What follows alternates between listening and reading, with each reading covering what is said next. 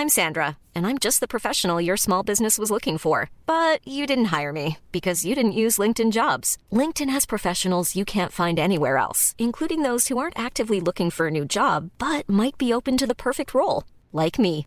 In a given month, over 70% of LinkedIn users don't visit other leading job sites. So if you're not looking on LinkedIn, you'll miss out on great candidates like Sandra. Start hiring professionals like a professional. Post your free job on linkedin.com/people today.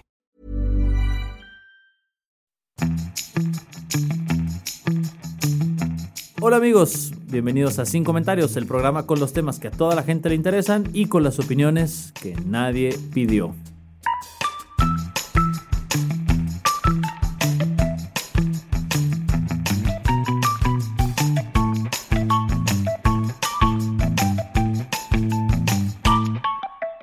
Hola amigos, bienvenidos a Sin Comentarios, su podcast de autoayuda favorito. Yo soy Lalo Flores y en esta ocasión voy a hablarles de el primer informe de gobierno de López Obrador. Hola, Lalo. Estoy en este momento con Memo Vega. Hola, yo soy Memo Vega y no puedo dejar de pensar en las villas panamericanas. Hola, Memo. Y también estoy con Fernanda Dudet. Hola, yo soy Fernanda Dudet y quiero hablar sobre la regulación a pues Ubers y Cabify y cosas así. Hola, Fer. Fernanda. Nanda. Perdón, no sabía que ibas a ser así de, de- de formales, ¿no? Pues cuéntanos, Lalo, ¿por qué estás encabronado hoy? Además de que tuvo que hacer el intro 127 Sí, veces. espérense hasta el final, final, final de este Sí podcast podemos para que poner vean. todo lo, lo que hizo, lo que intentó hacer Lalo al final. Ahora, ahora resulta que son los expertos en intros malditos. No, pero no estamos tan mensos. Exa- lo único, lo, único, lo único que te voy a decir, todos los errores que nosotros cometemos, los cometemos sin usar acento chilango. Yo no sé por qué... Y yo ese- soy chilanga, o sea, eso no grave. Sí, de, de pronto sentí que me estaba mimetizando con Cuauhtémoc Blanco, un pedo así. Ajá, ha- haz de cuenta. Sí, no sé por qué es como tu, tu tono de emergencia, güey. Entonces, amigos, vamos a hablar de este tema, el informe de gobierno de Andrés Manuel López Obrador, el primero. Esto va a salir en el lunes, posterior al informe. Entonces, como lo estamos grabando antes, pues no lo vimos, ¿no? Entonces, por, por- si le fue chido, pues qué chido, ¿no? Qué Yo chido sí, que- informe. qué bueno que le fue- Va, hay que grabar las dos reacciones. ¿Sale? Hay que grabar las dos reacciones. Primero, vamos a grabar si le fue bien. No, pues a toda madre, muy bien, nuestro querido presidente. Gran Muy- informe, ¿no? Gran Estuvo- informe. yo no pensé que nos fuera a ir así de bien en el, este, en el siguiente año. Muy-. Resultados Estoy sorprendido. muy, muy didáctico. Me sorprendió además. que acabara con el problema de seguridad de viernes a lunes. ¿Y Nada- notaron que habla más rápido que nunca? Sí, exacto. ¿Qué sí. pedo con eso? Ya le Ya dieron le está cafeína haciendo- en ya su le está café. haciendo el Ritalin. Cocaína en el café. Cafeína a su café. Cafeína a su café. Ok, Nespresso. ahora, ahora hay que Nada. grabar la, la de que todo salió mal. Entonces, amigos, el informe de gobierno fue terrible. O sea, no. Fatal, fatal. A mí, yo creo que la parte que más me gustó fue cuando Ebrard enseñó el pezón. No, no, no lo veía venir. no, no me lo esperaba. Fue- creo que fue el peor momento del informe. Sí, fue, fue terrible la manera en que usaron el pezón de Brad para distraer la atención de que López, se- de López Obrador se quedó dormido en el atril. Pero fue un gran sacrificio. Vio que todos estaban durmiendo y ¡vean mi pezón! Dibújame como tú, chicas francesas, AMLO. Así de Janet Jackson se sonrojó. Bueno, ya están los dos cubiertas. Ustedes Listo. regresen a, a la parte que este, corresponda con la realidad. Así es, algo que me llamó la atención del primer informe de gobierno es Que no ha sucedido. que no, no, no va a salir o no salió, dependiendo. De cuando nos Eh, escuchen. ¿Qué tal? No, a huevo nos van a escuchar después de que salga. A menos que seas el Doctor Strange. A mí no me vengas con tus tecnicismos. Yo conjugo como a mí se me pega la regalada gana, ¿ok? Porque en esta ocasión el informe de gobierno no va a salir en cadena nacional. ¿Por qué no? Porque lo van a subir nada más a las redes sociales del gobierno de la República y al canal de YouTube de Andrés Manuel López Obrador. ¿Quieres seguidores? Está buscando Ya números. tiene más de un millón. ¿Qué más quiere? Bueno, pues Más de tener un más millón. que Yuya y Badabun juntos. Entonces, pues eh, de lo poco que podemos hablar del primer informe están los números con los que llega López Obrador en su primer trimestre de actividades. Según Animal Político, este señor... De, ¿Primer trimestre? de- de- soy un estúpido. Tercer trimestre. Tercer trimestre. Sí, ya está pariendo el plan de desarrollo. Así es. Este, llega con una aprobación del 67% eh, y dice que tenía un 77% de aprobación al iniciar el periodo, entonces quiere decir que, que en estos nueve meses le ha pegado un poquito duro el, el tema de la... ¿Cuánto tenía inicialmente? Perdón, estoy Empezó con, con 83. ¿Y hay algún presidente que haya empezado con más que eso? No lo sé. No pero sé, lo, lo, lo que sí es que Salinas de Gortari llegó a su primer informe de gobierno con 71% de aprobación, 70-71% de aprobación. Después Cedillo llegó al primer informe de gobierno con 35% de Oh, sí, aprobación. después del error de diciembre. Pobre güey. Después del- de la muerte de Colosio, el error de diciembre, Cedillo llegó a llevarse números terribles. Después Felipe Calderón llegó también como con 70% de aprobación. Pero, ah, y 80 de nivel de alcohol en la sangre. ¿No? Peña Nieto también llegó en los 60s. En su prueba de cociente intelectual. No sé cuánto, cuál es el parámetro, güey. Ah, el, el parámetro es después de 70, es discapacidad intelectual. Abajo de 70. Este es un chiste para quien estudia psicología. Ah, trin. Eh, y pues nada, parece... Pero, o sea, se le- o sea, entiendo que el 67 puede que esté más bajo que presidentes previos, Ajá. pero considerándolo, eh, ahora sí que lo dividido que está la audiencia con AMLO, no se me hace tan mal. No, digo, y que a final de cuentas realmente plantea la pregunta de qué tanta división hay alrededor de AMLO. Porque eh, muchas veces lo, lo manejamos en diferentes contextos como si estuviéramos 50-50. Y no, lo que esto refleja es que hay una mayoría que sí aprueba lo que hace AMLO. Y que creo que lo, lo interesante a plantear, a reserva de lo que haya sucedido en el informe, a lo mejor sale Rosario Robles, Ajá. sería, les pregunto, ¿ustedes cómo valoran el, digamos, los estos nueve meses del trabajo de AMLO? Fíjate que cuando llegó el tema de las gasolineras, de que cerraron los ductos para sellar los, las tomas clandestinas y, y tratar de pegarle duro al, al huachicoleo, yo estaba muy encabronado, pero luego por ahí escuché una estadística de que el, el huachicoleo había, había, Sí, ces- había, había cesado en un 85-90% y dije, bueno, ok, López Obrador, tienes un voto de confianza, este, pero sigo muy emputado por el aeropuerto de Santa Lucía, Guillermo Vega. Híjole, ¿eso es lo que más te emputa? No necesariamente, solo se me vino, fue lo primero que se me vino a la cabeza. Tipo, a mí lo que más me enoja es el tema de ahorita que hay con las medicinas, el desabasto. O sea, eso se me hace todavía que es muchísimo más grave que, que todo lo que pasó con la gasolina y todo eso. Y ahí sí me impresiona que no, lo, no le haya golpeado tanto en su aprobación. Lo que pasa es que también hay que ver dón- en qué momento de la administración se hizo la encuesta, ¿no? Porque si lo de las medicinas tiene, eh, a esta fecha, tiene una semana que se volvió un tema medianamente trascendental en, en el tema de, de- de cómo se ha manifestado el gobierno federal al respecto, porque antes no le habían hecho caso al tema. O sea, No, había- o sea, ya habían había hecho, tronado, había- pero habían no. hecho manifestaciones y todo el pedo, y yo no había escuchado ningún pronunciamiento al respecto hasta ahora que el tema se fue a niños con cáncer, que ya es mediáticamente, ya es un tema que le duele al gobierno, y lo que es bien lamentable es una de las declaraciones del López Obrador en las que dice, bueno, si ya sabían que no había medicinas, ¿por qué los doctores, las enfermeras o los directores de los hospitales de su bolsa no compraron la medicina? Para que se enferman de cáncer, si ya sabían, planeen sus No no. ¿Por qué, por qué no hay alguien que compre las medicinas? Ah, nos tocaba a nosotros, gobierno. Ah, ¿por qué no me dijeron eso? Sí, eso fue Maldita sea. lamentable. Sí, estuvo, y estuvo, de- estuvo horrible, porque además hace, hace que se note cómo la manera en que reestructuraron el- las compras en el gobierno afectó de manera directa en los tiempos de los procesos, ¿no? Porque esto viene a partir de cómo, eh, le- no sé si recuerdan que ya habíamos hablado, que le, que le llevaron a la Secretaría de Hacienda la responsabilidad de hacer esas compras y se la quitaron a las delegaciones este, en cada uno de los estados y eso le aumenta burocracia al tema. Tiempo, po- papeleo. Porque es un tema que de pronto se volvió completamente centralizado, ¿no? Entonces llega en un momento Secretaría de, de Hacienda a decir, a mí que me esculquen, yo doté el presupuesto, el tema es del laboratorio que no ha surtido las medicinas porque eh, la COFEPRIS los tiene clausurados, ¿no? entonces dices, a ver, entonces ¿a quién estás echando la culpa? ¿Cómo el Estado puede garantizar que esas medicinas lleguen a su destino si son medicinas que ya están aprobadas, que ya pasaron por los, de- por los estándares de calidad, ya pueden salir a la venta? ¿De qué manera tienes este cinismo de decir, el pedo es de la, de la distribuidora, ¿no?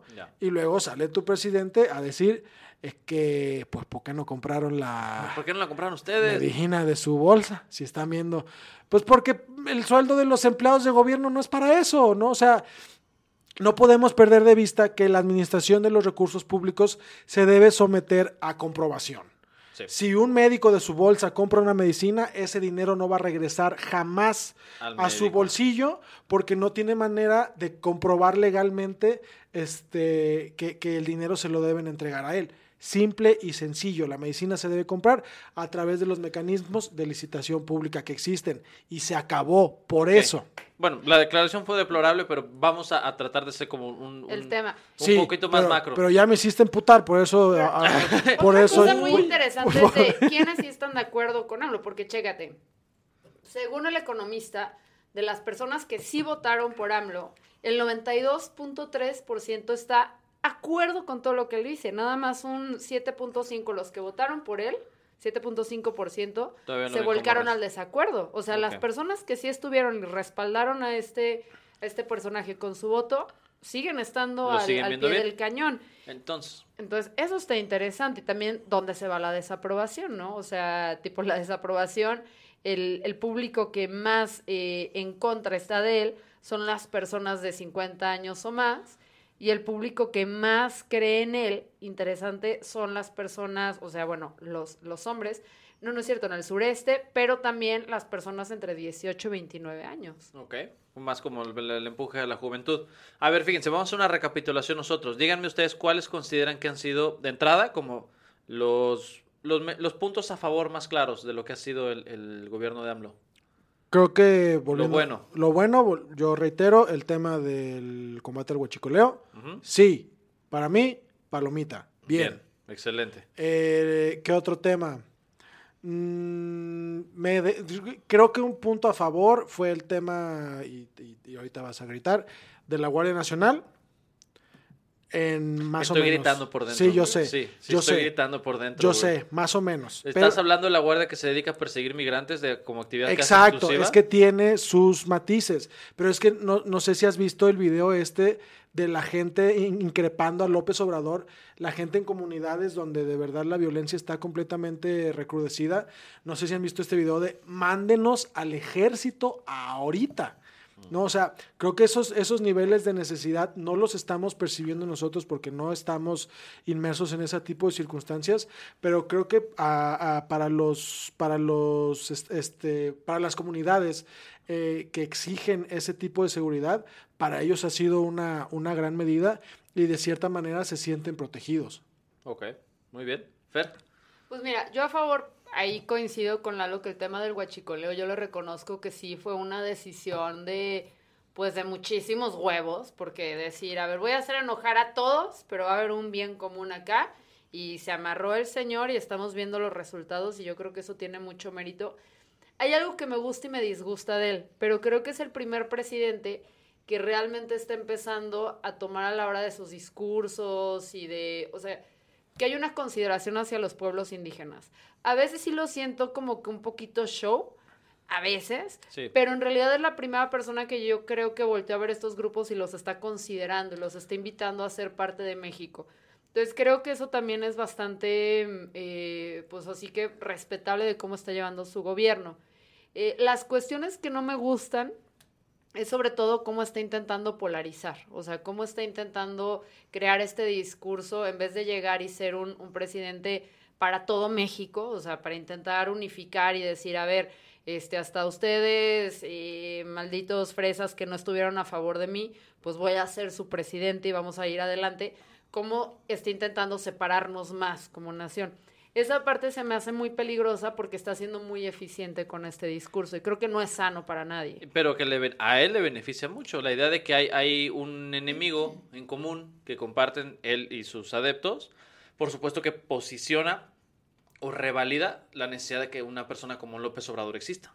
No, totalmente. O sea, como movimiento político se lo aplaudo, pero pues también como movimiento político, Trump ha hecho muchas cosas que siguen siendo una mamada. Y este güey en, en Inglaterra, o sea, es ¿Boris? como- Boris, Boris Johnson, que qué bueno es para mentar madres, pero qué malo es para, para Todo gobernar.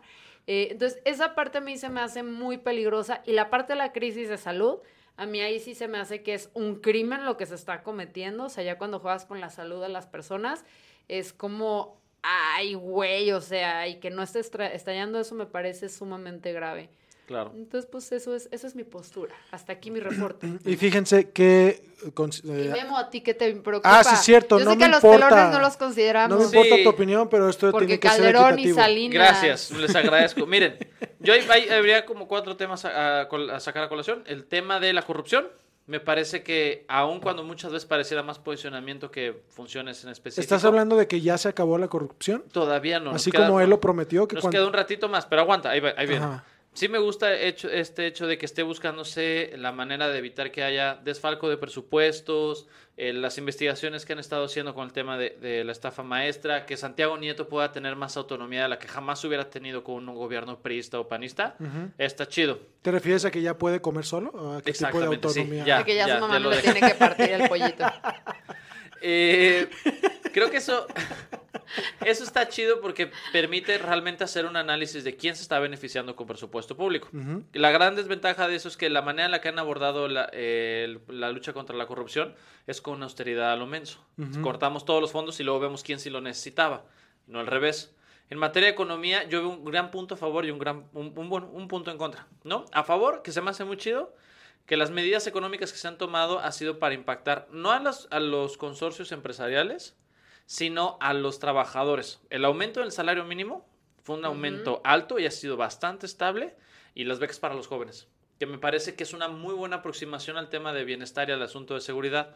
Ve y apoya a la gente que de repente por tener pocos recursos toma decisiones este, que no los benefician o que atentan contra su bienestar. Y control de todos, o sea. Exactamente. Y, sí. y digo, y que aquí es tan, tan- que fue una buena medida que Calderón ya la criticó. ah, este salió en estos días estuvo en, en entrevista con Risco, que yo no entiendo qué para qué. huevos los de Calderón de salir a opinar algo. Es como usted cállese, señor, o sea. Pero ya además viste que pues, en lugar de andarse gast- él dijo, en lugar de andarse gastando este dinero en ninis, así lo dijo, métalo a la seguridad. Digo, cabrón, Te, te funcionó muy bien, ¿eh, Calderón? Te, funcionó de maravilla. ¿de dónde sacas los arrestos para decir, oye, yo tengo una idea para la seguridad si tú eres el del problema?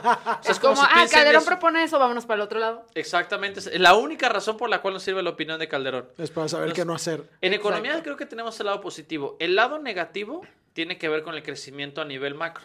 Es decir, estamos ahorita, López Obrador había planteado que en este año íbamos a crecer un 2%.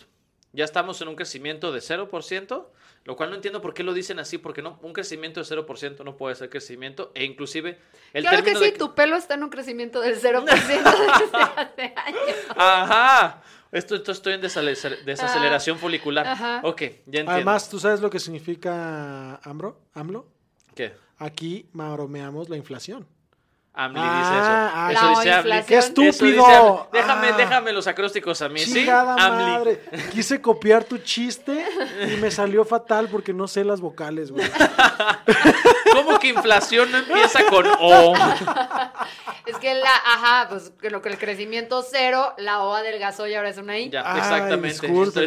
la, O tuvo una dieta ketogénica. cetogénica. Eso fue un Pedrito Sola de. Sí, Ay, era la O. Ay, era la O, estúpido. Creo que, digo, eh, ahí tenemos un problema en términos de crecimiento. Sí es cierto que eh, como indicador macro tenemos la ventaja de que la paridad peso-dólar ha estado relativamente estable desde el verano pasado, 2018. Sí, que lo han sabido manejar eso lo han sabido es bueno. manejar. Eh, el tema de los inversionistas aquí en México, después de lo que pasó en Texcoco, y que miren que yo, yo, yo soy partidario de que hayan cancelado Texcoco, eh, por supuesto No, que... no, no los has dicho. Es el segundo tema que más tocas después de Monty Python. Ajá, no hemos hablado de Monty No, Python todavía. no bueno, denme un segundo, ahorita voy a retomarlo.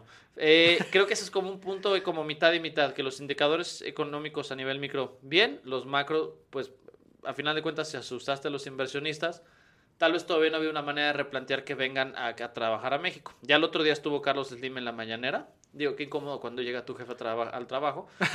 Pero a lo mejor por ahí hay una potencial solución. Donde sí yo repruebo Perdón. por completo Bueno, continúa, ahorita hablamos. con el tema de la seguridad, porque la Guardia Nacional, con todo y que ha sido a lo mejor una respuesta a, a las situaciones de mayor vulnerabilidad. ¿qué efectos ha tenido? ¿Qué efectos Todavía las no tiene Ni efectos. siquiera pueden, pueden acomodar a los policías a los que les habían pedido. La Guardia Nacional solo ha sido efectiva para perseguir migrantes en el sur de la frontera. Sí. Y el otro gran punto en contra es el asunto de la migración. cuando se dio todo este rollo con Trump y el, el asunto de los aranceles, que fue Ebrard a negociar y que el acuerdo que llegaron es que México se iba a convertir en otra frontera para evitar que llegaran migrantes a Estados Unidos. Entiendo por qué era una negociación delicada, ¿no? Porque a final de cuentas, por un lado, impactas la economía de todo el país y presentas los aranceles, pero por otro lado, tienes los derechos humanos de los migrantes, que técnicamente hablando para la cuarta transformación habían sido importantes. ¿Qué es lo que sucede? Se ponen esa encrucijada y escoge lo económico. Órale, lo escogieron. Asúmelo con vergüenza, ¿no? Porque no fue una victoria.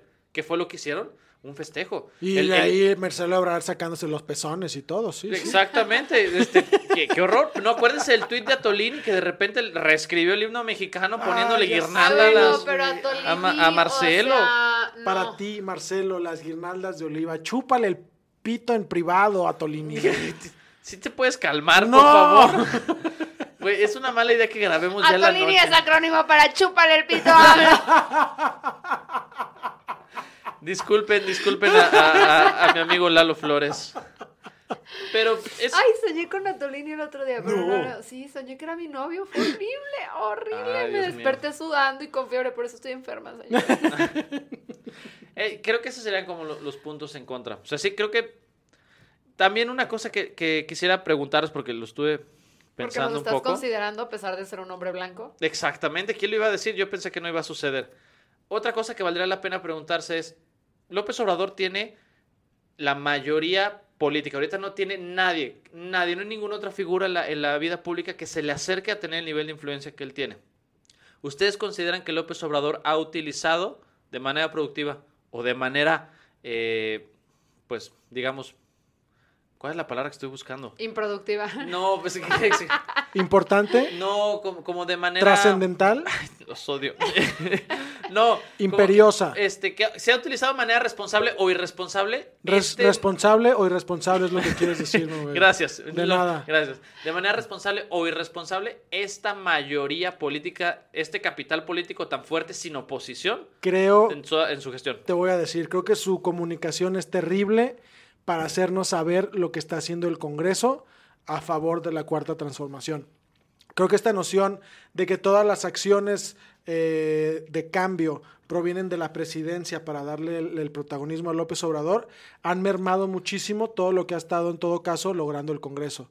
Entonces, estos, estos cambios en la ley, las reformas, eh, las modificaciones a los presupuestos para que el dinero vaya hacia otros lugares, todo eso proviene de los congresos y lo cacarean como si fuera logro del observador. porque a mí se me hace muy inteligente. O sea, ¿por qué está la mayoría? ¿Por qué ganó? Porque votaron por AMLO, no votaron por las personas que están representando a México en el Congreso. Nadie Sí. votó por Sergio Mayer. Pero- Nadie, votó por Ser- Irán Torres, güey. Bueno, Nadie Nadie, votó por Irán regidor. Torres. Pero a mí lo que me parece importante de, de que la gente conozca el valor que tiene el Congreso es ponerlos en el reflector para la intermedia. Porque esta inercia del Obrador le funcionó en la elección de presidente. Pero si en la intermedia haces que coinciden las elecciones con esto del mandato. Eh, la revocación de mandato. Ajá. que no se lo va a permitir, pero no se lo va a permitir el Instituto Electoral. Ay, mira, él al Instituto Electoral dice, me la ampelas, güey. es que ahí es donde está, ahí es, ¿Cómo fue? Me la ampelas. ahí es donde está el- la controversia porque el Instituto Electoral dice no hay elementos para justificar un ejercicio de revocación de mandato justo el día de la elección. Pero te voy a decir, aunque no se haga lo de la revocación de mandato y aunque el- la aprobación de López Obrador cayera a 30 puntos, ¿contra quién? O sea, ¿quién va a generar un, un- un- un contrapeso? ¿Ya escuchaste de Futuro 21? Sí, Que qué está- triste. La Asociación Civil de Hombres Tristes en el país. Sí, Güey, ¿quién? O sea, ¿quién? Aunque tuvieras 30%, de 30% a 0%, yo ya me afilié. a, a- a Futuro 21. Sí. Wow, no se ve que tenías Es impotencia. que me dijo, me dijo Cuadri, contamos contigo y no le puedo decir que no. Ya. ya me quería ir a dormir y no se callaba. qué, qué buen hombre, ¿no? Futuro 21. Nunca hubiera pensado en futuro para un partido. Ajá, no, y además la primera es que un partido político le agrega su nombre, su cociente intelectual. Entonces está, está padre. ¿Es me- co- cociente o coeficiente? Cociente, coeficiente hace referencia a una operación matemática distinta. Ah, qué padre. Y que no tiene más como coeficiente que impliques así como ecuaciones matemáticas en tu cociente intelectual. ¿No puede ser el coseno intelectual? Sí, sí puede, Lalo, puede ser lo que tú quieras. El seno y el coseno intelectual. ¿Qué? Entonces- Te odio, güey. Es, queremos que, que creemos que ha sido más positiva o negativa la, la Creo que situación el de AMLO. balance, el balance es negativo para los que vemos con ojos tan críticos al observador.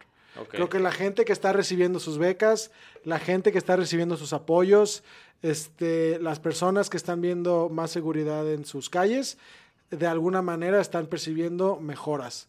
Pero también está el punto de que no se está reflejando en las bolsas de las personas, ¿no? O sea, se habla de que se está deteniendo la construcción, se habla de que se está deteniendo el, el comercio al interior y eso es lo que está provocando 0% de avance en el tercer Que son los indicadores a Sí, nivel señor. macro, que, pero los micros también son muy valiosos porque son personas que suelen ser relegadas por tratar de favorecer la, la, el, pues, la productividad de la iniciativa privada. Sí. Otra vez tú contra el capitalismo. Sí, ya lo dije. ¿eh? ¿Ah? ¿Ah? ¿Ah? ¿Qué? Ya se ¿Qué posicionó contra el ahora? capitalismo, Sí, sí, sí. ya habló mal de Texcoco, el aeropuerto, le falta la de Monty Python y podemos acabar ya el chingado con episodio. Hoy. Pero luego como cuando te revuelca una ola y todavía no sale. Estaba cantando. Ya sé, intentes, Monty sí. Python, ahí ponle su canción. Vuelve a, a plantear tu- Perdón, Fer. tu- Yo creo que es como cuando te revuelca una ola que todavía no sales y pueden pasar dos cosas. Una, que salgas con un lavado nasal maravilloso y la otra, que pierdas tu top en una playa llena de turistas y valgas madres. es una vergüenza para el resto del mundo. Eso diría yo, que Ya. estamos ahorita en Ok. una revolcada impresionante. Lo que sí Órale. enoja mucho del observador es la manera en que le da la vuelta a los asuntos relacionados con falta de transparencia. Ahora tenemos el asunto de Manuel Bartlett, que, ah, no, pero la gente está diciendo, no, es que co- esas bien, esos bienes los hizo, se, se hizo de ellos mientras no era servidor público, entonces no los tenía que declarar en su ¿Eso declaración. Yo dijo? pensé que patrimonial". ibas a decir, lo que enoja mucho de AMLO es que habla lento y te va a decir la audacia de este hombre. Ajá, ahora resulta que este güey no tolera la falta de fluidez verbal. Esa, ma- esa maroma no la hizo López Obrador de manera directa, pero sí una partidaria del observador, cuyo nombre no recuerdo en este momento, y lo que sí hizo, Fernanda Dudet. lo que sí hizo López Obrador en la mañanera fue darle el espaldarazo a Manuel Bartlett y decir, yo confío en ese cabrón. ¿Qué Sí, es el para- espaldazo? punto. Es ¿Eh? como Cuando- un espaldazo más... Cuando respaldas a alguien, Ah. Cuando le haces a alguien así. Yo hijo de pinche madre. ¿Viste cómo fue el espaldarazo? Sí, hubo Le voy a dar el aquí. cachetonazo. Hazte un espaldarazo en la cola, cabrón. Pues, Pues no, vamos bueno, aquí sí, es lo ahora con algo, algo que quieran aportar o ya podemos ir a, con No, un... Yo coincido lo que dice eh, con lo que dice Lalo. Para ser un sujeto que está tan comprometido contra la corrupción es completamente, eh, pues está como muy abocado a, a justificarse a sí mismo. Le importa más justificarse o justificar su proyecto que ser frontal con los problemas. Es como tú con Monty Python. Ahora vamos a... Oye, hablando de Monty Python, el 7 de septiembre es, el aniversario. nuestro aniversario. Sí, pero vamos a hablar de un tema más importante. es aniversario del primer piloto que grabó Monty Python. También el de sin comentarios, pero eso no importa. Ese, ese, el de galli- nosotros. ese gallito de Fernanda me sonó a un bocho que tenía mi papá que le, le fallaba la marcha, güey. Y entonces oía... Vamos ahora con un anuncio de nuestros patrocinadores. ¿Tenemos patrocinadores? Escucha el chingado Ajá. anuncio, Guillermo. Esta nota fue traída a ustedes gracias a Riopan Supositorios. Acabe con la acidez desde el fondo con Riopan Supositorios. Ahora tenemos un testimonio de una- un usuario de Riopan Supositorios, ¿cierto? Sí, Ay, Cuando usted se ha puesto Riopan Supositorios y no escucha, ay, es que no está funcionando. Pregúntele a su médico si no hace ese sonido. ay.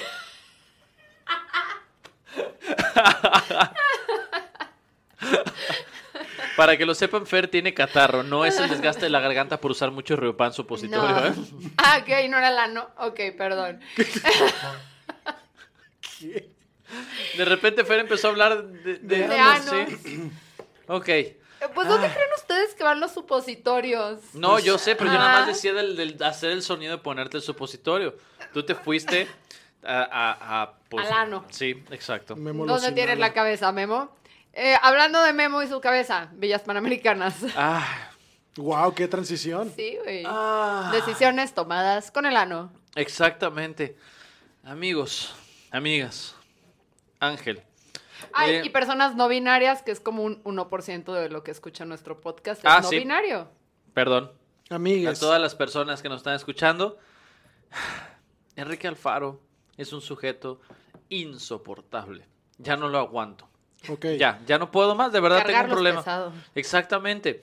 Fíjense, la marramachada, esa palabra no existe. Marramachada. Marramachada, sí. Sí debe existir, bueno, a mí me Esa sería mamarrachada, ¿no? Mamarrachada. Sí, pero Ah. marramachada, a ver, a ver, vamos a darle un significado. Marramachada. Cuando un marrano es muy macho. Marramachada. Es lo que se me ocurrió, güey. Yo pensé que te iba a decir marramachada, cuando un marrano se mancha. Marramachada. Ahí está, esa me queda, creo que me queda mejor para lo de Alfaro. Venga, tú dale, Fer. Marramachada, cuando un marrano se mancha. Marramachada. Entonces, ¿ya ven que esa es una palabra real?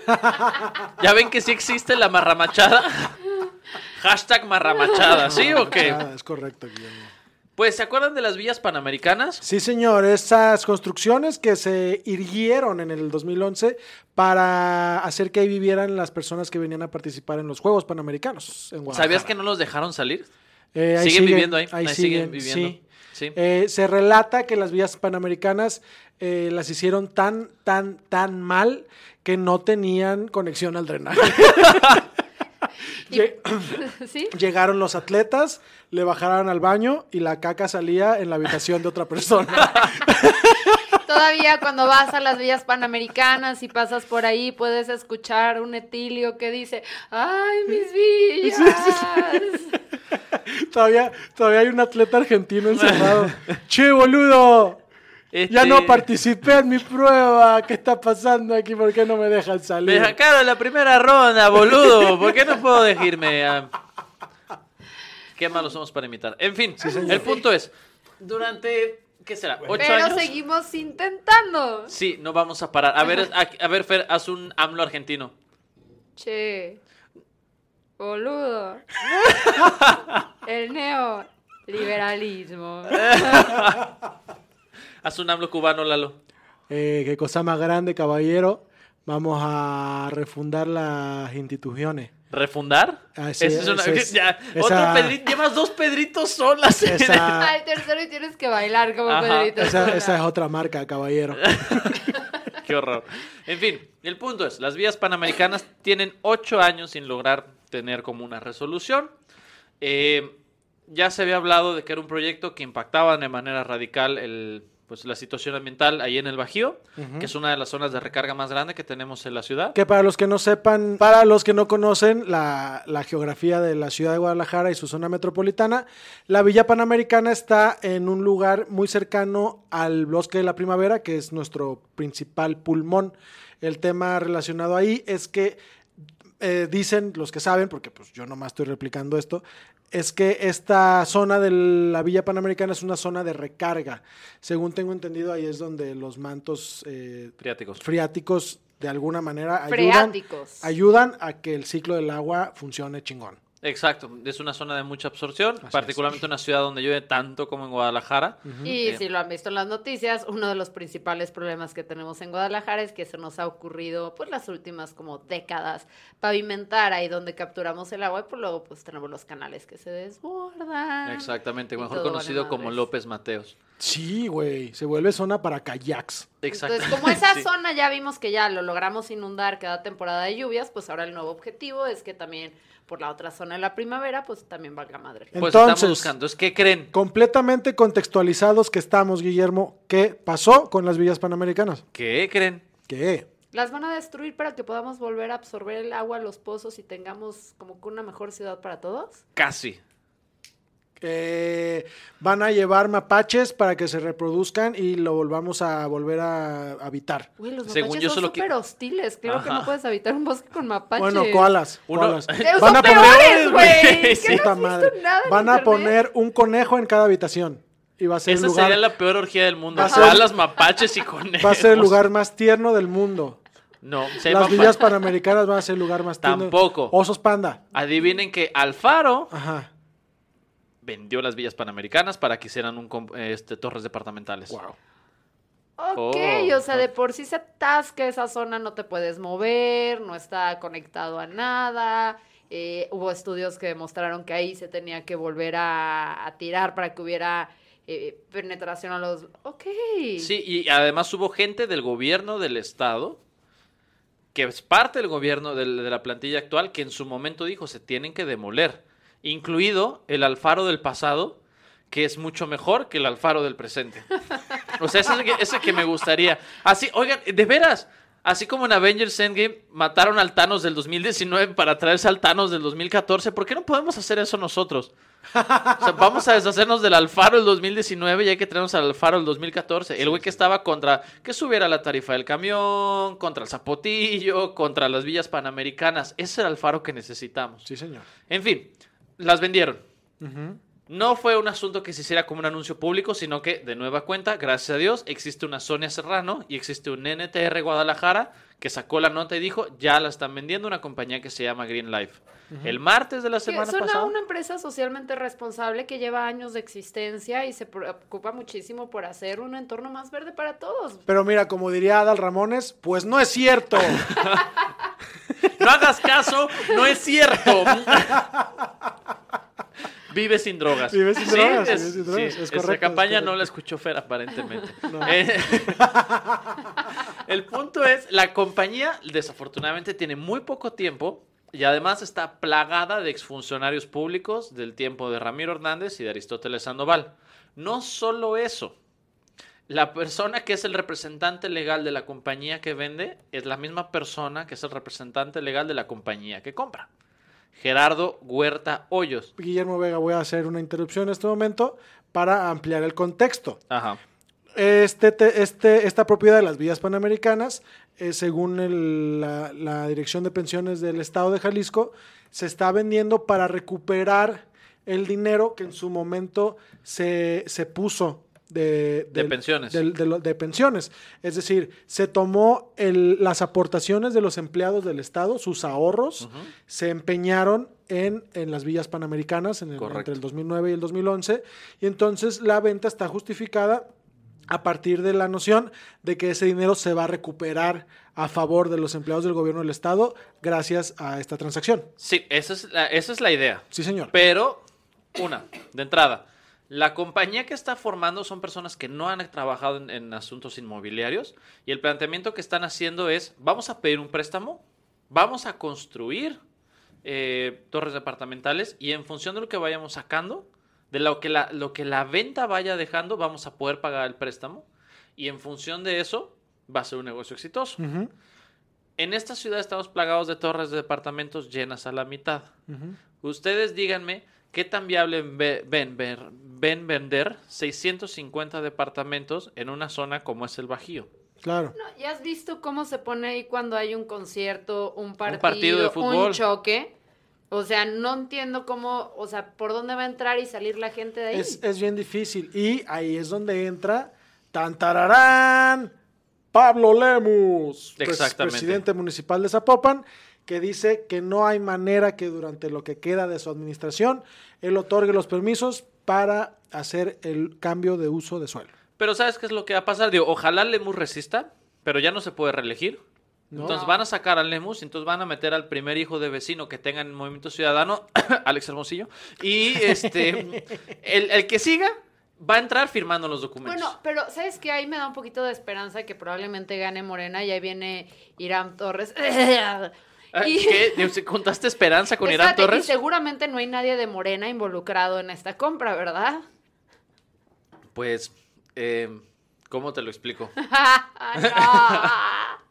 Parece ser que hay personas ligadas a Carlos Lomelí que están participando en. O este sea, Carlos. Lomelí, la misma persona a la que Irán Torres representó a sus empresas legalmente para hacer ese presunto fraude medicinal. Exactamente. Wow. Entonces, ya salió, estuvo Alfaro en el Es programa. momento de quemar todo Guadalajara, señores. Creo Sí. que es la única forma que tenemos de salvarla. Exactamente, sí. Zapopan, pues. Me voy a Puebla. ¿Por qué Puebla? Es muy tranquilo. Ah, Y Querétaro ahora va a también es hablar muy como tranquilo. Pipope también este. Voy a empezar a hablar así para mimetizarme en Puebla, güey. ¿Por qué piensas que todo pueblo es el TEC de Monterrey? Pues, ¿por qué no, güey? Entonces dice Ok. el- este, se me fue, Lemus, que él no dará un permiso en los Él dos no años que le quedan. de digo, poder. yo sé que Lemus es incapaz de firmar un permiso siempre y cuando no sea para dar un estacionamiento extra a, la- a Plaza Patria. Pero el punto, el punto no es ese. Ya estuvo Alfaro, eh, dio una entrevista con Gonzalo Oliveros, eh, creo que fue el martes de la semana Lunes, pasada. lunes. El lunes. Donde habló y ju- dijo justo lo que dijo Lalo, que me canalizaste muy bien el mensaje oficialista. Que es. que No, es- espérate, lo que me falta. No, ya sí, ya veo. Me falta una intervención patrocinada por el gobierno del Estado. que lo que justo lo que dice es a él, a él no le gusta la obra, pero no le queda otra alternativa si quiere recuperar el, el dinero de pensiones. Entonces, la semana pasada toda la controversia que trajimos con Alfaro era la presa del Zapotillo. Tenemos un problema de agua. Sale un, ne- un negocio de departamentos en una zona donde hay recarga de agua y dice, ah, pues no tenemos tanto problema de agua. ¿No? Entonces, ¿qué carajos piensa este señor del agua? No lo sé. Yo a lo mejor pienso que podríamos derrumbar la, la presa del Zapotillo y poner ahí una torre de departamentos. Tal vez eso es lo que no ha pensado la gente de Temacapulín. Ofrézcanle una torre de departamentos. Es lo único que quiere Alfaro. Ya. es- Tema Capulín real. Ajá, sí, exactamente. Lo, lo que sí es que hay, hay una pelea entre Lemus y el Instituto de Pensiones del Estado en Twitter, porque ahora es donde todas las batallas se libran, en, en el maldito Twitter. Así sería Dragon Ball Z para esta generación. Goku y Vegeta poniéndose tuitazos hasta que uno se desmaya. en el que eh, Pensiones del Estado aclara que no va a haber la formalización en relación al desarrollo del, del núcleo habitacional hasta que no estén validados ciertos estudios precisamente relacionados con la recarga de agua, ¿no? Y Pablo Lemos dice algo así como, no nos hagamos pendejos, ¿no? Entonces, está poniéndose buena la disputa y eh, Guillermo Vega tienes la esperanza, como todos los demás, que este pedo no se convierta en un negocio inmobiliario hasta que no quede resuelto qué va a pasar con el agua o que de plano no se haga si no hay manera de, de, de solucionarlo. Eventualmente va a pasar. Yo no creo, Sí, creo- que hacer. hacer. ¿Recuerdan toda, toda la zona esa que antes estaba abandonada al lado del 3 de marzo? Que era, era un, un terreno valió gigante. ¿Te refieres a la autónoma? no, dije abandonada, no desahuciada. Este- no, acuérdense, al lado del 3 de marzo, más o menos Sí. como en la altura. Antes, ahí esa zona entre Andares y, y el 3 de marzo era puro terreno baldío. Porque era una zona de muchísima recarga. ¿Qué fue lo que hicieron? Si ustedes van ahí, ya son puras torres de departamentos. Sí, Y. Estos- fraccionamientos. Exactamente. Previo al faro, cierto, o sea, no es el único monstruo de las inmobiliarias, pero pues para allá va que vuela. ¿Cuál será el siguiente, la siguiente promesa de campaña que Alfaro romperá? ¿Se dejará crecer el cabello? en fin, necesitaba hablar de eso. Gracias, por escucharme. No, me- no, me- mira, ya sabes, aquí andamos. Mira. Sí, qué detalle. Y ahora, ahora sí vamos a el primer comercial de sin comentarios, señores. Pongan atención. ¿Se aproxima una tormenta? No te preocupes, Ferreterías Almada tiene la solución. Nuestras prácticas tijeras Pretul, que con solo enterrarlas en tu jardín te evitarán molestos chubascos para que continúes con tu carnita asada. Aprovecha este set de cuatro tijeras a un superprecio, 246,90. Y por 100 pesos más, llévate la versión de acero inoxidable. En Ferreterías Almada siempre encuentras el más extenso catálogo de productos.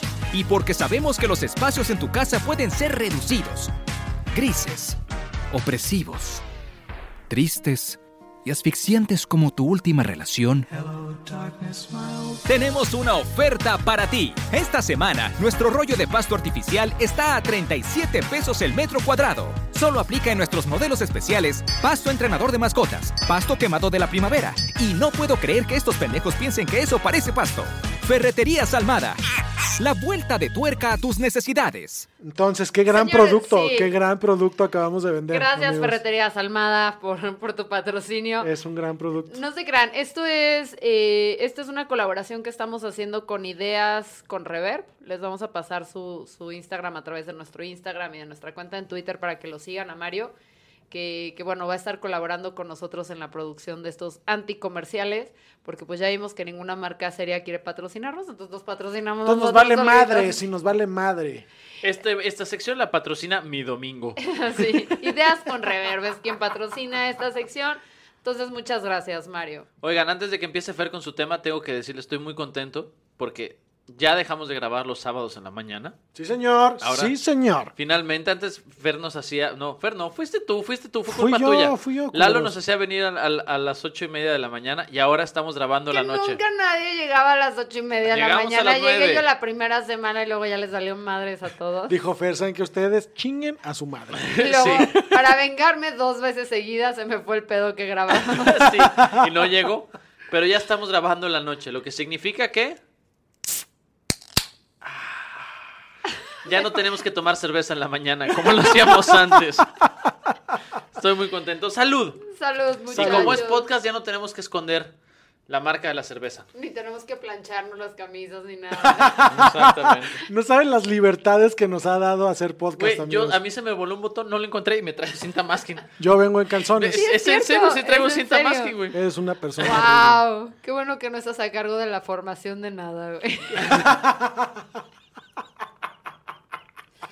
En fin, Fer, ¿de qué necesitas hablar tú? Pues Desahógate. yo necesito hablar, o sea, todavía aquí no nos impacta, pero la Secretaría de Movilidad del DF, eh, Ciudad de México, están haciendo como, están intentando pasar una ley empujada, una serie de regulaciones empujadas, obviamente por taxistas, en la que están intentando poner como, pues ciertas reglas especiales a, a- a las plataformas tipo Cabify, Uber, Didi, todas aquellas que sean por aplicaciones que está muy interesante. Lo primero es que los vehículos tienen que tener un costo de factura de origen de al menos 200 mil pesos y menos de 10 años de antigüedad. O sea, Ok. es como la regla una, ¿no? La segunda es que piden que cada coche eh, pase revista y esto cuesta eh, 1.902 pesos más el pago de derechos, que es 5.491, o sea que quedan 7.000, casi 400 pesos. Somos comentócratas de micrófono, no matemáticos. Y, y la CEMOVI también pide, bueno, tres años de posesión de una licencia tipo A, o sea que pues no puedes trabajar haciendo esto a menos de que tengas 21 años. Y em, bueno, estas son las como que la serie de normas que están intentando empujar para disque intentar poner un piso parejo con los taxis. Lo cual tú dices, bueno, si estas fueran las mismas reglas que aplican a estas plataformas que aplican a, a los otros sistemas de movilidad, dirías, está justo. Pero tengo entendido que esto no está pasando así, como que se las están intentando aplicar. Que ojo, yo sí estoy a favor de que, aunque usted no lo crea, sí estoy a favor de que las plataformas y todo, pues las intenten como regularizar y que tengan ciertas reglas y ciertos estándares, porque sí es cierto que no se vale que entres y digas, ah, pues hago China libre y, ya me vale. O sea, entiendo que hubo un momento en el que la tecnología se movió más rápido que la ley y regularlo fue difícil. Pero también es poco, como un poquito raro que digas, bueno, estas plataformas se tienen que mover bajo estos estándares y los taxis no.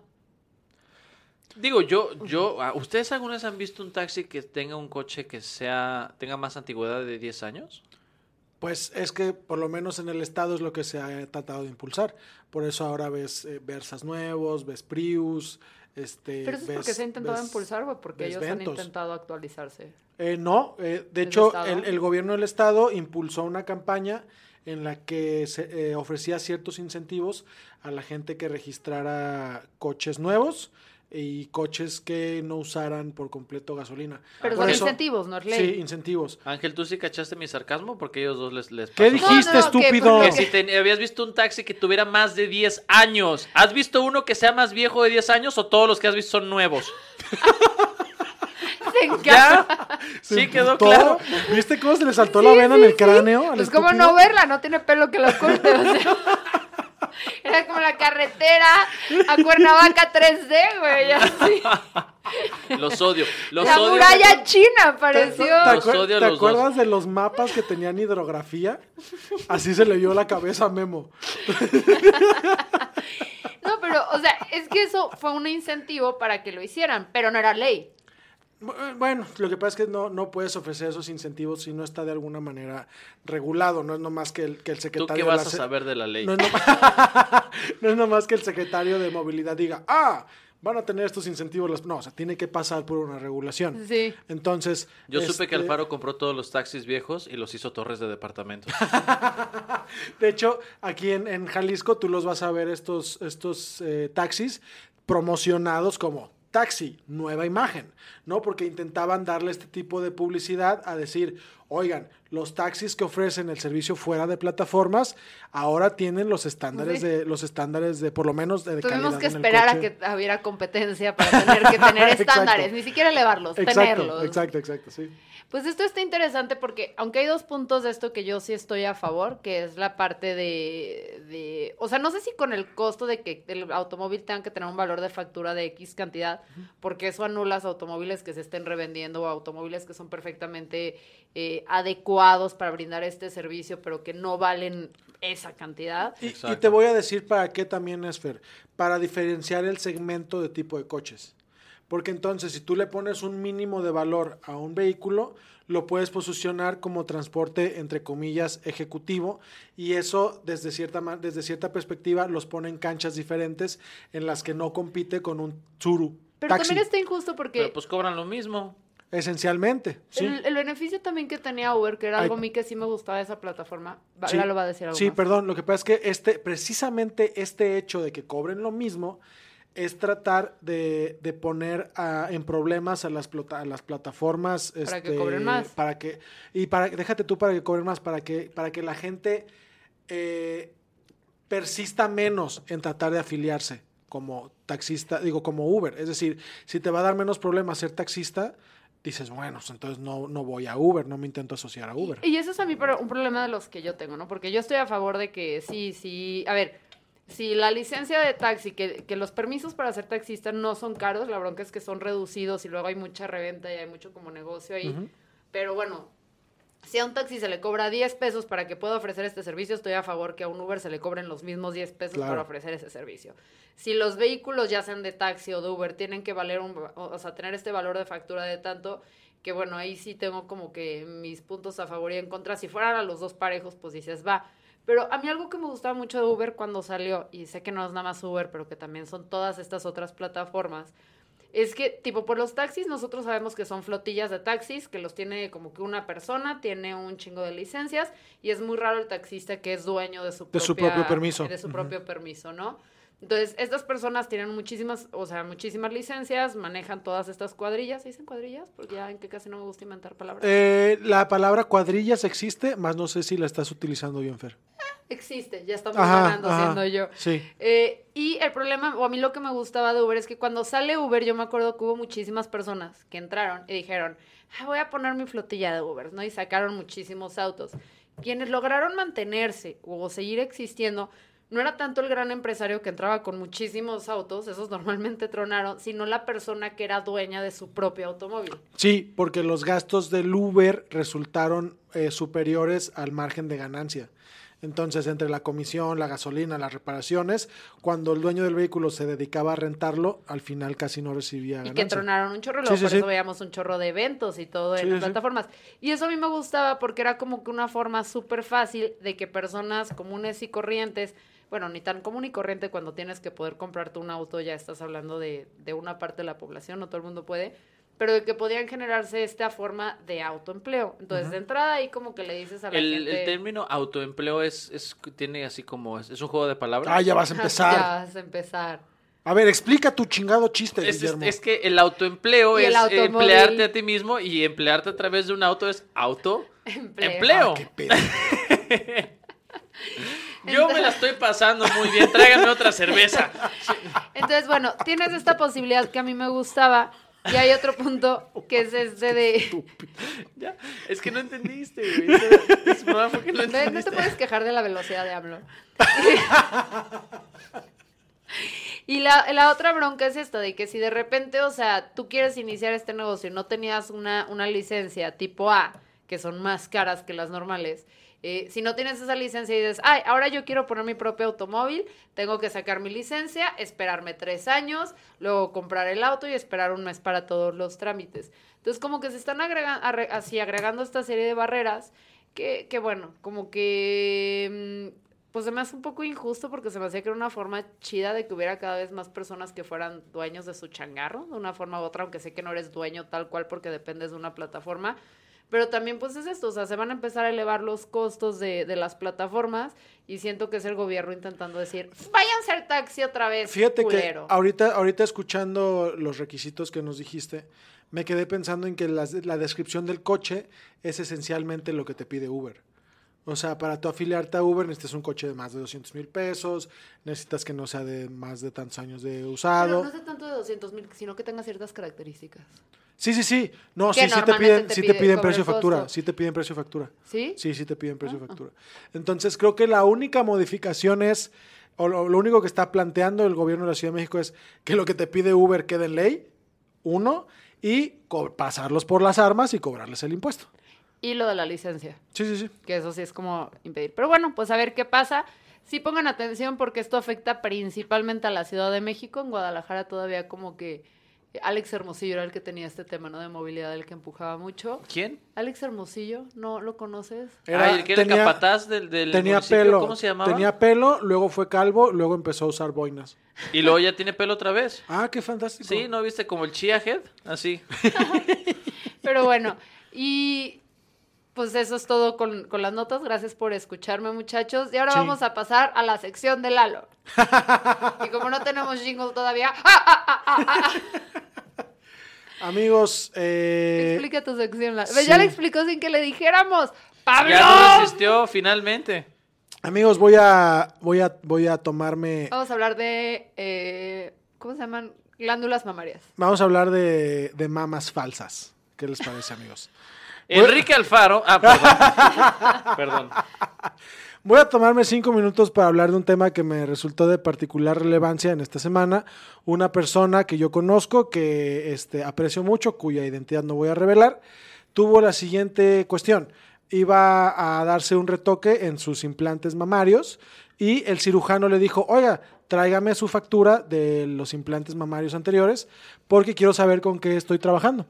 Cuando la persona en cuestión lleva la garantía al, cirujano, el cirujano ve la garantía y le dice, oiga, a usted le tenemos que programar una cirugía de mediana emergencia porque los implantes que usted tiene tienen una alerta de la FDA porque están relacionados con cáncer. O sea, dicho de otra forma, sus senos la están matando lentamente. Podrían, sus senos podrían matarla Ay, tú lentamente. siempre presuntamente. Presuntamente, ¿no? Entonces, eh, parece que eh, hay ahí un tema de una alerta en relación a, a una marca de, de implantes mamarios, si, me, si se me permite la expresión, Guillermo Vega. Eh, sí. Entonces, eh, a mí la, la parte que me pareció interesante es que platicando con, con una persona que se enteró del mismo caso, me dijo, oye, ¿cuánta gente tiene esta marca de implantes y no ha tenido la oportunidad de que un especialista le avise, ¿no? Porque se supone que éticamente los cirujanos deberían, cuando ven este tipo de cosas, hablarle a su lista de pacientes y le sabes qué, te, te, te, te implanté yo este tipo de, de glándulas mamarias falsas, no sé si la expresión sea correcta. Este, Volteé a ver a Memo con pánico. Ajá, sí. Como si yo fuera prótesis, Lalo. ajá, estas prótesis, vente ahorita no, no te creas, no sé si son prótesis. No sé, pero vente ahorita porque necesitamos resolverlo. Pero en la praxis mexicana sabemos que eso nunca va a pasar, ¿no? Entonces la intención de visibilizar esto es, por favor, amigos, si ustedes conocen a personas que tengan implantes de la marca Allergan y sus derivados, hablen con un cirujano porque muy probablemente la submarca de sus eh, prótesis mamarias esté en este tema del, de la- Fíjate. Amo las conversaciones las que se van a detonar después de escuchar este exactamente. Este, amor, ¿qué marca son tus senos? Todos Hablen. con miedo de cuando hablamos de senos, volteando a ver a Memo de, es de la palabra que apruebas, Memo. Así está muy bien. Ah, te voy a decir algo que no habías pensado. ¿Qué? Alergan al revés es nagrela. ¿Y eso qué significa? No lo habías pensado. Eres un estúpido. Solo es algo que no habías pensado. Pero por favor no lleguen y digan, oye Estoy muy amor, contento que no es tus madrugada". senos te están matando. Sí, por favor, traten de llegar al punto de la manera más Sí, sutil y que se aparte pueda. llegan de seguro el sábado en la noche, ¿no? Que no hay doctor el domingo. Tus senos te están matando. Vamos a ver al doctor Simi, seguro lo va a poder resolver. Hay una nota del New York Times en español del 25 de julio del 2019, cuyo encabezado dice implantes mamarios de Allergan son retirados del mercado por riesgo de cáncer. ¿No? Eh, tienen ahí la, la información que necesitan saber. Hablen con su especialista de la salud. Espero estar haciendo un servicio social a gente que tenga implantes de esta marca y que gracias a, a este bonito comentario pueda ir a revisarse eh, sus pectorales. Entonces ya Muy saben, bien. aquí en Sin Comentarios nos preocupamos por sus senos. Estamos hablando de ti, Marcelo Ebrard. En fin, Y tu pezón. Este, Amigos. Ahora vamos a la sección de Lalo. Tin, tin, tin, tin, tin, tin. que no es mi sección. Están bien estúpidos los dos. Eh, vamos a hablar de una nota curiosa, eh, chistosa, una noticia de relevancia nula, muy probablemente falsa, pero... No, eso sí es verdadero, Esto la sí verifiqué. es verificado. Verifiqué las fuentes. Y si eh, Fernanda la eligió, muy probablemente incluya la palabra ano. en su Sorprendentemente no. O En sea, porque ya no. quemé el ano. ¿Qué? en este podcast previamente Órale. Cálmate, ca- ¿Cómo? ¿Qué tipo de, de bondage este, practicas tú, oye? Oye, déjame decirte que si te haces depilación del- láser, eso puede suceder. Y no he dicho que me ha sucedido, pero me ha sucedido. A ver, a ver. Oye, cuando te hacen depilación láser te pueden quemar el ano. Lo único que te- Y también cuando te hacen depilación de cualquier tipo que implique Aunque calor. hacen depilación láser con un encendedor. Ya sé. Cambie de especialista de la salud. Ya no tengo que ir a esas depilaciones porque el láser funciona. Depilite, A ver, señorita, siéntese en el comal.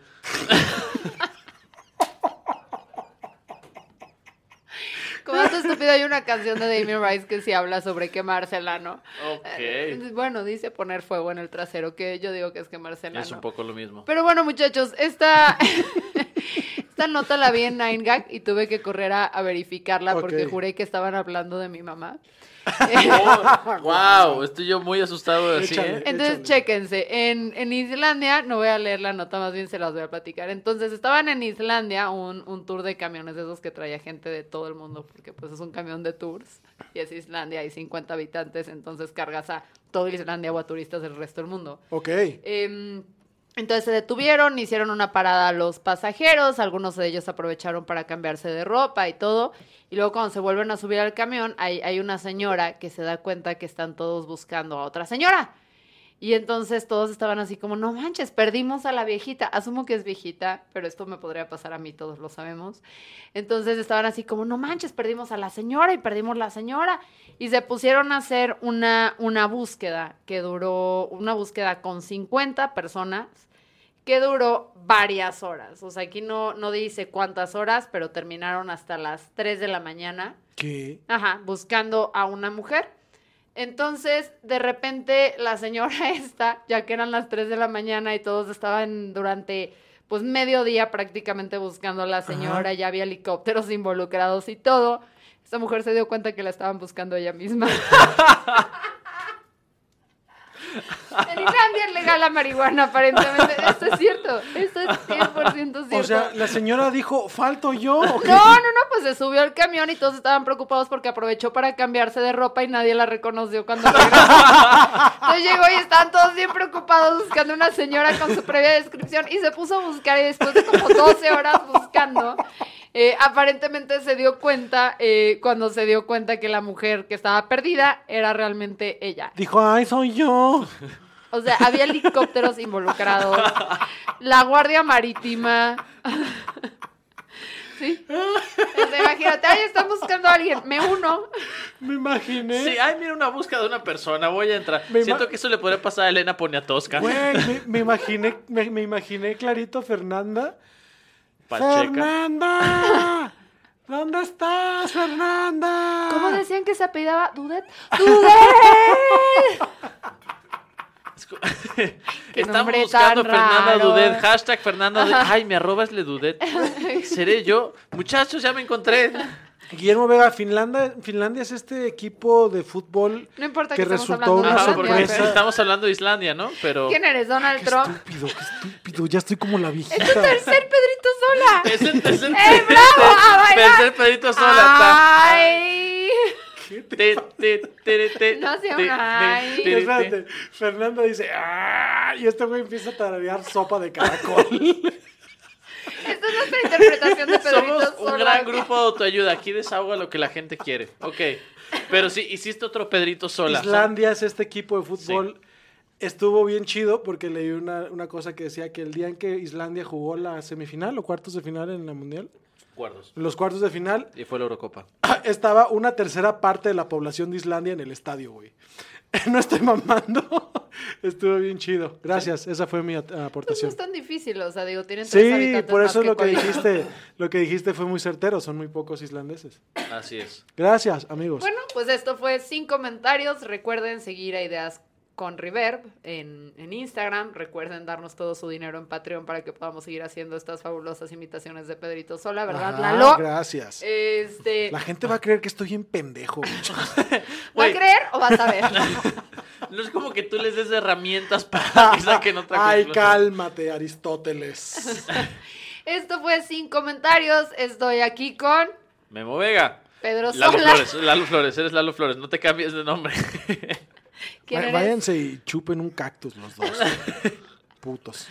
Eh, Yo soy con- Fernanda. Lalo, Lalo Flores.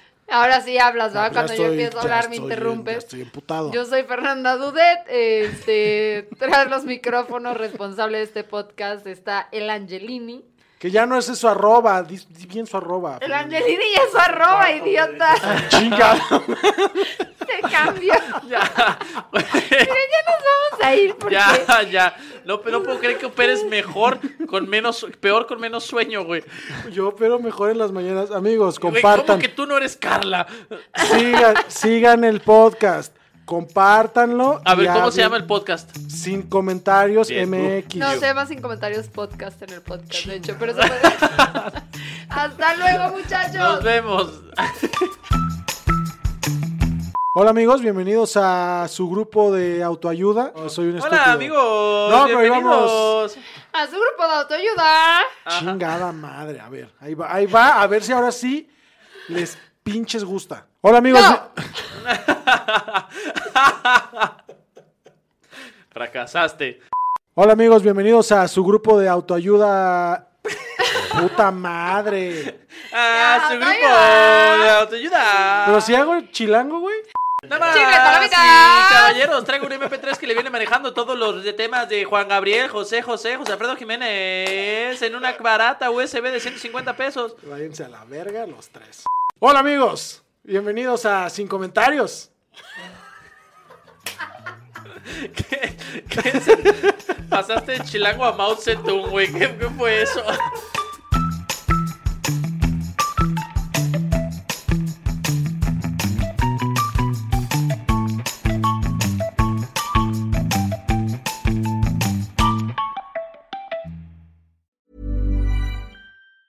Even on a budget, quality is non-negotiable. That's why Quince is the place to score high-end essentials at 50 to 80% less than similar brands. Get your hands on buttery soft cashmere sweaters from just 60 bucks, Italian leather jackets, and so much more.